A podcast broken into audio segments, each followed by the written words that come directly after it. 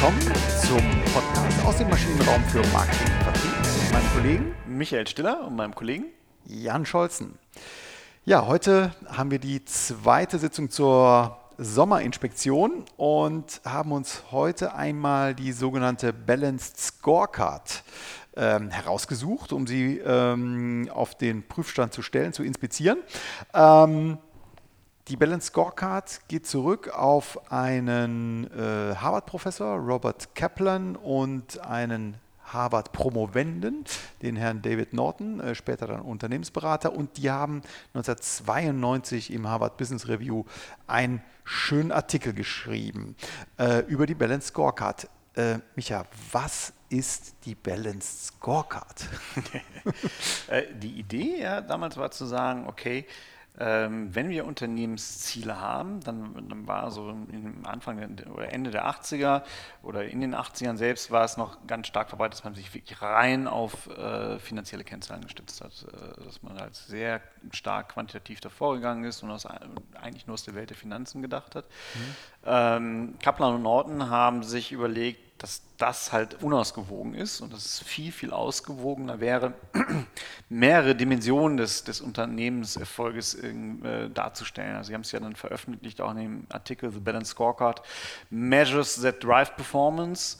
Ähm, also äh, da, wo man Unternehmensziele misst, die aber wirklich die Performance, also die Leistungsfähigkeit des Unternehmens nach vorne bringt. Genau, also nicht nur das Ergebnis, die Finanzen, den Umsatz, den Return on Investment, äh, ähm, andere Finanzkennzahlen, sondern auch eben die Treiber dazu. Ja, also was die Finanzkennzahlen am Ende des Tages erfolgreich macht. Genau, und das ähm, aus, aus deren Sicht war die Finanzperspektive natürlich eine, eine, eine, schon noch eine wichtige mhm. Größe. Sie haben aber sich jetzt noch drei weitere Perspektiven ausgedacht. Ähm, die Kundenperspektive, die Prozessperspektive und die Potenzialperspektive, wo sie gesagt haben, okay, welche Kundenziele will ich denn eigentlich erreichen? Wie muss es in meinen Prozessen aussehen und welche Potenziale sehe ich eigentlich, die ich entwickeln will, um, um voranzukommen? Mhm. Äh, warum sage ich das jetzt so ausgedacht? Ich, in dem Fall meine ich das auch so. Manchmal plapper ich auch Dinge nur daher, aber in dem Fall ist es auch so gemeint, weil es eher heuristisch ist. Also für, für Kaplan Norton waren das jetzt die vier Dimensionen, also Finanzen, Kunden, Prozesse und Potenziale,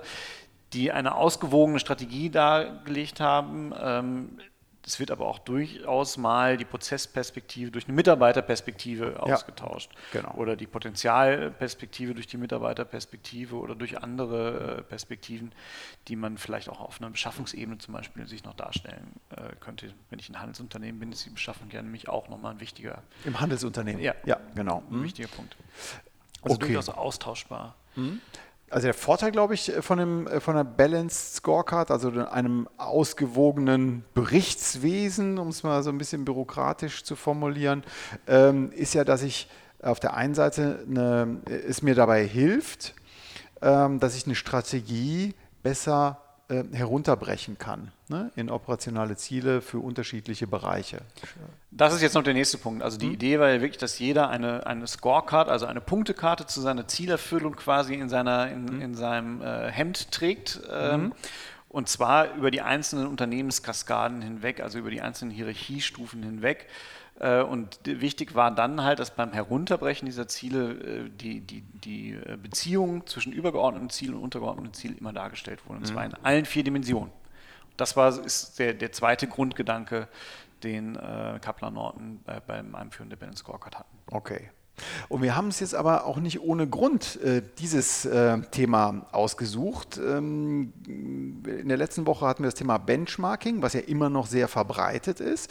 Ähm, die Balance Scorecard dahingehend hat einen äh, großes Fest, ein, äh, das war ein großer, äh, langer Rosenmontagszug, der von Ende der 90er bis in die frühen 2000er ging. Ja. Ähm, aber heute, im Jahr 2019, kenne ich nur sehr, sehr wenige Unternehmen oder auch man liest von der einen oder anderen Stiftung noch, die das Ganze noch macht. Ja. Aber es hat nicht zu dem Erfolg geführt, ähm, den es sich für sich reklamiert hat damals. Ja, ja es erfordert halt eine wahnsinnige Stringenz. Äh, es, es kann halt in so einem bürokratischen Akt enden. Wenn ich mir überlege, auf jeder Unternehmenshierarchie muss ich halt die Ziele äh, dokumentieren. Also generell muss ich meine Kennzahlen erstmal auswerten können. Ich muss es dokumentieren in meiner Balance Scorecard. Ich muss halt äh, dann wiederum, nachdem ich Top-Down runtergebrochen habe, Bottom-Up auch wieder hoch hochfahren, also mhm. hochbrechen quasi, mhm. ähm, oder zusammenfügen wieder die Ziele, um zu gucken, äh, bin ich noch drin. Also es kann halt ganz schnell einen bürokratischen Aufwand äh, führen und es fehlte so ein bisschen dieser